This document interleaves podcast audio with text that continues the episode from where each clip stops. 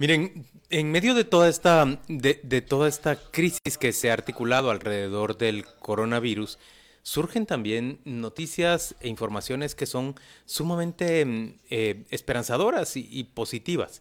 Estudiantes de ingeniería de, de, la Universidad de San Carlos, del Instituto Tecnológico Universitario Guatemala Sur de la USAC, que se encuentra en Escuintla, están trabajando en crear un respirador artificial. Usted sabe que esos ventiladores, esos respiradores, han sido como las piezas cruciales que, que le han logrado salvar la vida, mantener con vida a muchos enfermos críticos del, del COVID-19. En la línea telefónica tenemos ya a Carlos Chúa, quien es estudiante del último año del técnico en refrigeración en el Instituto Tecnológico Universitario Guatemala Sur de la USAC, que se encuentra en, en Escuintla. Él es parte de ese equipo de estudiantes de ingeniería que han creado el respirador artificial. Buenos días, Carlos. Bienvenido a Radio con Criterio. Buenos días, Luis. Mucho gusto. Eh, Carlos, ¿podrías eh, empezar contándole a, nuestros oyentes, presentate, ¿verdad? Así cuántos años tenés, eh, sos escuintleco o exactamente de, dónde sos y cómo se organizan ustedes para montar como estudiantes de ingeniería este, este proyecto de crear un respirador artificial. pues mi nombre es Carlos Chúa, tengo 22 años y pertenezco al, al tecnológico de la Universidad de San Carlos. la idea surge justo el el sábado pasado, donde el doctor Fernando Cajas y un grupo de profesionales, entre ellos eh, dos doctores, deciden empezar a crear esto y es donde nos convocan. Eh, los estudiantes del tecnológico siempre nos hemos caracterizado por esto, por innovación en, en tecnología. Y entonces se, empieza el diseño, junto con dos eh, eh, ingenieros que son docentes del tecnológico, que es el, el, ingeniero Jorge Mario Muñoz y el ingeniero Sergio López. Eh, se, se, crea ese mismo día un prototipo en, en, cartón y se diseña la parte electrónica y lógica de, del proyecto. El día martes se compran los, los insumos que se necesitan y comenzamos el, el, el proceso de trabajarlo. Al no tener instalaciones en la universidad, y que la administración no nos no nos dio un lugar para para trabajar todo lo hicimos desde desde una casa desde mi casa en, en la sala comenzamos a trabajar con herramientas que que recolectamos y materiales que pudimos encontrar en esta crisis porque todo estuvo cerrado en estos días y así es como... Han terminado con un respirador. Yo lo he visto en el video que, que ustedes facilitaron a la producción. Es un respirador que pretende que sirva en las emergencias del COVID-19. Eh, ¿qué, capacidad tiene el respirador? Y contarle al público cómo puede ayudar a un paciente que se encuentre en estado crítico. Sí, es justamente eso. En otras partes del mundo se han fabricado este tipo de respiradores, pero la diferencia que tienen es que los sistemas son un poco más complejos. Nosotros tratamos de simplificarlo y ya tenemos un resultado final. Eh, para los pacientes con COVID pasan conectados a un respirador más o menos un día entero eh, entre sesión y sesión. Entonces nosotros tuvimos que hacer pruebas para que este nos garantizara la, la cantidad de aire que entra a los pacientes, la cantidad de oxígeno que contiene ese aire y si este va a ser duradero por un día entero. Entonces, eh, la primera prueba que hicimos fue una prueba en vacío, sin ningún paciente conectado o algún pulmón artificial. Y duramos seis horas funcionando así, sin ningún problema, sin recalentamiento de motor o daños mecánicos. ¿Qué, capacidad, Carlos, hay de, de fabricar esto que, que vosotros habéis diseñado? En el país? Eh, porque no sé cuántos habéis entregado, pero eh, ¿qué capacidad real hay de decir, bueno, se pueden fabricar mil o se pueden fabricar, o sencillamente pues es, es una prueba o es un modelo por si lo quieren adoptar algunos, ¿verdad? Sí, eh, este proyecto es fácilmente replicable y es de código abierto. Nosotros vamos a, a publicar los planos y código de electrónica y, y programación al que lo desea hacer y replicar mil no sería ningún problema con las herramientas adecuadas y eh, el personal que lo, que lo realice. Pero, ¿qué, costo puede tener la producción de un ventilador de este tipo? Y, por el otro lado, eh, ya lo han contrastado ustedes, lo han puesto delante de, expertos neumólogos, digamos, eh, sobre todo intensivistas en neumología, que puedan decirte, Carlos, si, si lo que ustedes están produciendo como prototipo es realmente lo que se necesita para, para asistir en respiración a un enfermo, eh, digamos, a quien ha tomado, cuyos pulmones ha tomado el coronavirus. Sí, justamente el día de hoy tenemos una cita con neumólogos del San Juan de Dios y amablemente los, los bomberos municipales de Planes de Bárcenas nos prestaron un pulmón artificial y un kit de medición de oxígeno, influación y ritmo cardíaco. Esto con el fin de garantizarnos que sí sea 100% funcional y no poner en, riesgo a, los pacientes de, de COVID-19 hoy se certifica esto y si es 100% funcional se tendría que producir en más. ¿En masa? sí. ¿Cuántos? Pues sería lo que el presupuesto de. ¿Tienen ustedes ya un costo de, de, de, cada ventilador? ¿Por unidad? ¿Por unidad?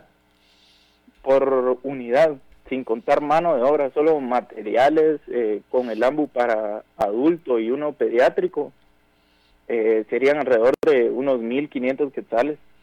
Pero entonces estamos hablando realmente de, de, poco, de poco, de poco, que sí se puede producir en masa, como estás diciendo. A ver, vos sabes, Carlos, que en todas nuestras pláticas que hemos tenido con diferentes médicos, establecemos que en Guatemala hay aproximadamente 410 ventiladores o respiradores artificiales, que sería todo nuestro capital para atender una gran cantidad de enfermos críticos del coronavirus. Si ustedes pudieran producir, a ver, si se demuestra finalmente eh, todo lo efectivo de lo que estamos hablando, el, respirador que ustedes están creando. Y si se pudiera producir, digamos, otros 500 de estos, te das cuenta que eso duplicaría nuestra capacidad para atender enfermos, enfermos críticos. ¿Han entrado ya en pláticas, por ejemplo, con el Ministerio de Salud? ¿Cómo logran esta, eh, que lo reciban hoy los médicos del San Juan de Dios? Eh, no se han entrado a pláticas con el Ministerio de Salud como tal. Esto creo que el doctor Fernando Cajas y el grupo de profesionales que lo planearon eh, podrían eh, realizar esta acción.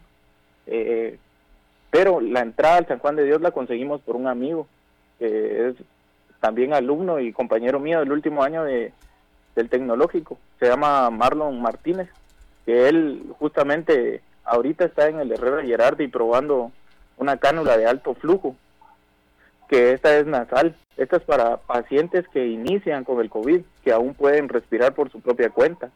Eh, este ya está aprobado y está certificado por Casa Médica. ¿Y esa cánula la produjo él? Sí, él la produjo basándose en un modelo eh, profesional, podríamos decir, que funciona ya en un hospital.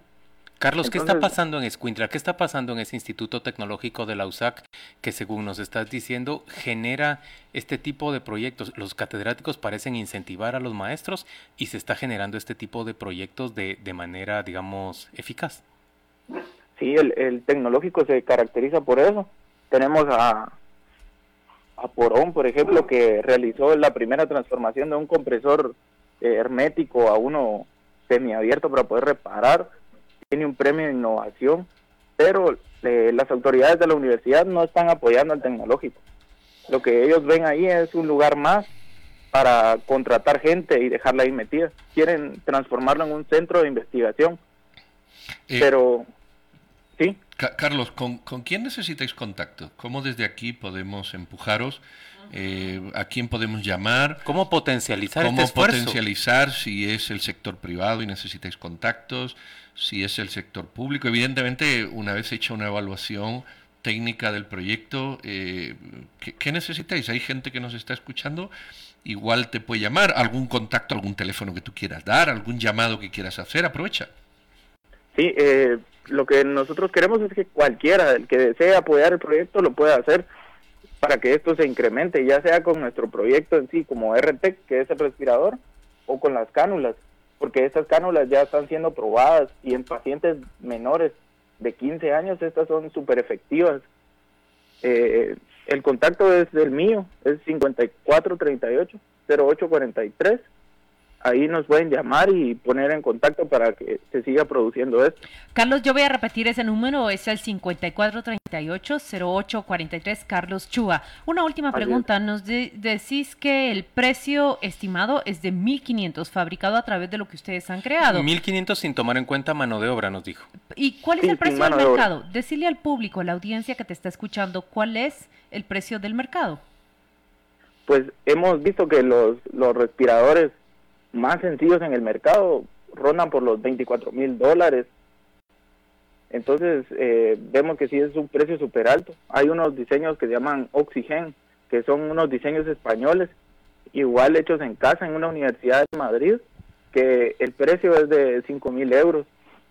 Eso justamente estaba viendo. Carlos Chua prácticamente está replicando la experiencia que unos estudiantes en, en, España han presentado ya, respiradores artificiales. No son los únicos, porque veo que en el mundo también se une muchos, eh, muchas personas como Carlos Chua, que conocimientos, con técnica, están queriéndose unir a esta batalla del coronavirus. Muchas gracias em, por atendernos. Estaremos atentos. Muchas felicitaciones, sobre todo, Carlos. Gracias que además, mucha dedicación en estos momentos en que se necesita. Y, y se te oye, se te escucha con ganas de, de trabajar. Felicitaciones. Estamos hablando con un estudiante de 22 años de técnico de refrigeración del Instituto Tecnológico Sur de la Universidad de San Carlos. Él es de Escuintla y como nos ha contado, forma parte de un equipo que ha trabajado en la creación de un respirador artificial cuyo costo básico en términos de materiales nada más sería de 1.500 quetzales, pero piense usted comparado con los más de 5 mil euros o 20 mil dólares que suele costar este tipo de equipa, equipamientos en el, en, en, el mercado, pues esto podría ser una, una gran contribución para atender la crisis del coronavirus. Bueno, y aquí estamos de regreso con más temas, más temas que vamos a hablar con todos ustedes. No solo los estudiantes de la USAD han diseñado este respirador que Carlos nos contaba, sino también eh, Protectores 3D, que es otra iniciativa justamente de estudiantes de la Universidad Estatal. Vamos a hablar en esta ocasión con Estuardo López, que es eh, ingeniero mecánico electricista justamente de la universidad. Eduardo, buenos días, ¿cómo estás? ¿Qué tal? Buenos días. ¿Tú ya te has graduado de ingeniero o estás estudiando todavía?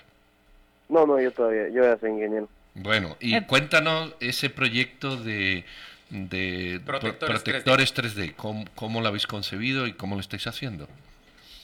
De acuerdo. Eh, la iniciativa se dio aproximadamente la semana pasada.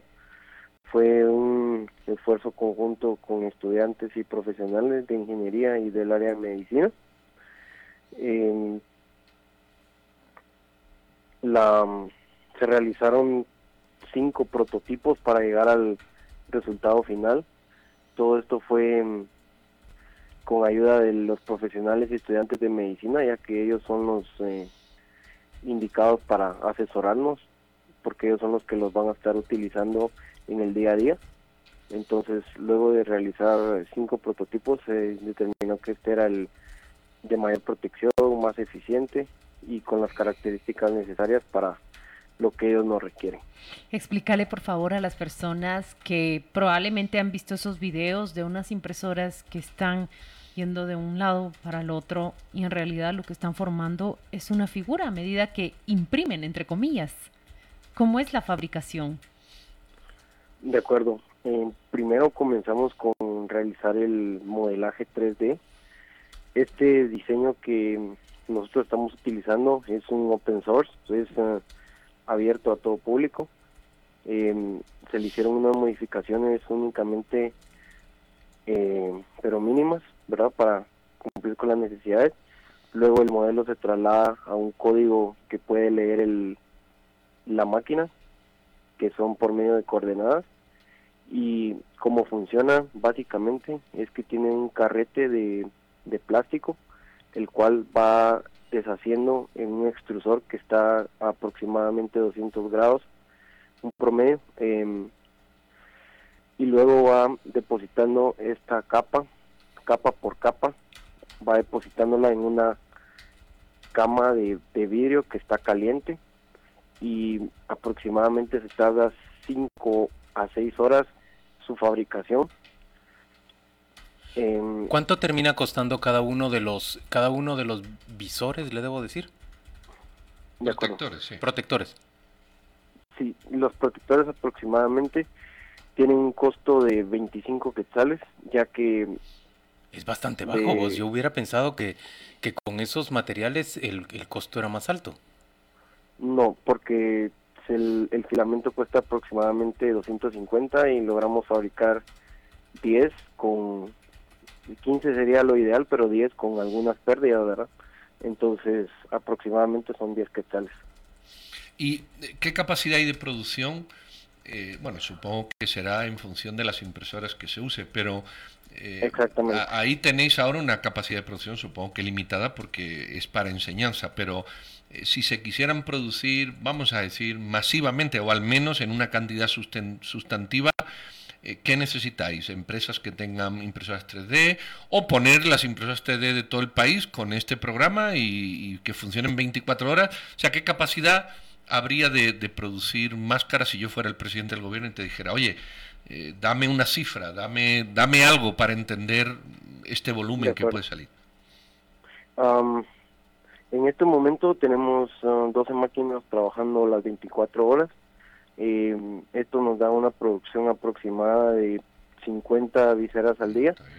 Entonces, um, si quisiéramos escalar esta producción... Eh, Necesitarías más impresoras. Exacto. Pero hay en otras universidades y en otras empresas. Es decir, eh, vamos a decir que si el país se pone pilas, eh, en un día podemos sacar, no sé, 200 máscaras poniéndonos todo, no, no sé, un volumen de crisis, ¿qué se te ocurre? Exacto. ¿Con quiénes han... Dígame. ¿Con quiénes han platicado? ¿Se han acercado a otras universidades que tienen impresoras 3D para solicitar que se sumen a su iniciativa? lo hemos hecho principalmente por, por esta vía, por los medios de comunicación, eh, para que la gente nos apoye si tienen impresoras en su casa, ¿verdad? Entonces, todavía no hemos hecho el acercamiento a universidades porque se ha ido principalmente a los hospitales a hacer el recuento de, de cuántas viseras son necesarias y para darles un número aproximadamente en, el, en la emergencia del Hospital San Juan de Dios eh, se necesita un mínimo de 300 uh, viseras. Y el día de ayer se fue a hacer la entrega de en, al Hospital Roosevelt y al Hospital San Juan de Dios y solo se pudieron entregar 50 cada uno porque es lo que se ha producido aproximadamente hasta el momento. Yo entiendo que la visera es una mascarilla mucho más cómoda que lo que hace es ponerte delante de la, de la cara como un, plástico transparente protector. ¿E, ¿Esto es lavable, reutilizable o, qué, vida tiene? De acuerdo. Eh, por esto pedimos la, la ayuda de los, el apoyo de los médicos, ¿verdad? Porque ellos nos explican que como, primer, como primera barrera de protección tienen la visera, que cuenta con un plástico, y esto les permite eh, una mayor comodidad, ya que en contrario de los lentes, eh, tienen un sello los lentes, pero eh, cuando están trabajando se empañan demasiado. En cambio con la visera no tienen ese problema. Luego está su cubrebocas, ¿verdad? Entonces, y con lo que usted me preguntaba si es reutilizable, las um, se utilizan protectores de plástico transparente que se pueden eh, sacar fácilmente, pero sí tienen un seguro, ¿verdad? Para que no se, se salgan eh, sin, sin que uno lo quiera y se deben de cambiar cada turno. Y el plástico de la visera se puede... Mm, Sustituir. Eh, no, ese sí es reutilizable, solo se debe hacer el, el, el tratamiento con luz negra o sea, lo tienes que llevar a la fábrica, vamos a decir, reutilizarlo. O, o, a, donde tú estás. No, porque no es que lo vayamos a desechar y volver a utilizar, no, sino que eh, los médicos lo pueden volver a utilizar en el siguiente turno eh, únicamente tienen que hacer la desinfección respectiva. Ah, visto, visto. Mira, y, y, eso, nos decís que cuesta cada uno 25 quetzales. ¿Quién está poniendo en este momento el dinero para, para producir esos primeros 50? Entiendo que quieren terminar ustedes con los 300 que se requieren en el San Juan de Dios. ¿Quién lo está financiando? De acuerdo. Eh, los primeros días nosotros fuimos los que eh, estábamos poniendo el material y algunas de las máquinas. Luego se hicieron gestiones con la Universidad de San Carlos y nos apoyaron con 40 carretes de filamento y cinco máquinas más. Pero sí se necesitaría un apoyo mayor, ¿verdad? Muy bien. Em, ¿Cuáles son los planes en este momento, Eduardo? Ustedes me decís que, que, van a entregarle las 300 al San Juan de Dios. ¿Han cuantificado en dónde más se necesitan y que, mm, digamos, hay, planes para masificar esta construcción? Esta producción, eh, perdón. Eh, sí, para masificar la producción hay planes. Están tratando de, contactar con empresas que trabajen con, con, otro tipo de fabricación que sea un poco más, más rápida, ¿verdad? Eh, como lo es el la extrusión de plástico con moldes y también eh, pedir el apoyo, ¿verdad? A las personas o empresas para que se, puedan acercar a nosotros en la Universidad de San Carlos para eh, brindarnos su apoyo. Muy bien, pues muchas gracias Eduardo López. Él es ingeniero mecánico electricista de la Universidad de San Carlos.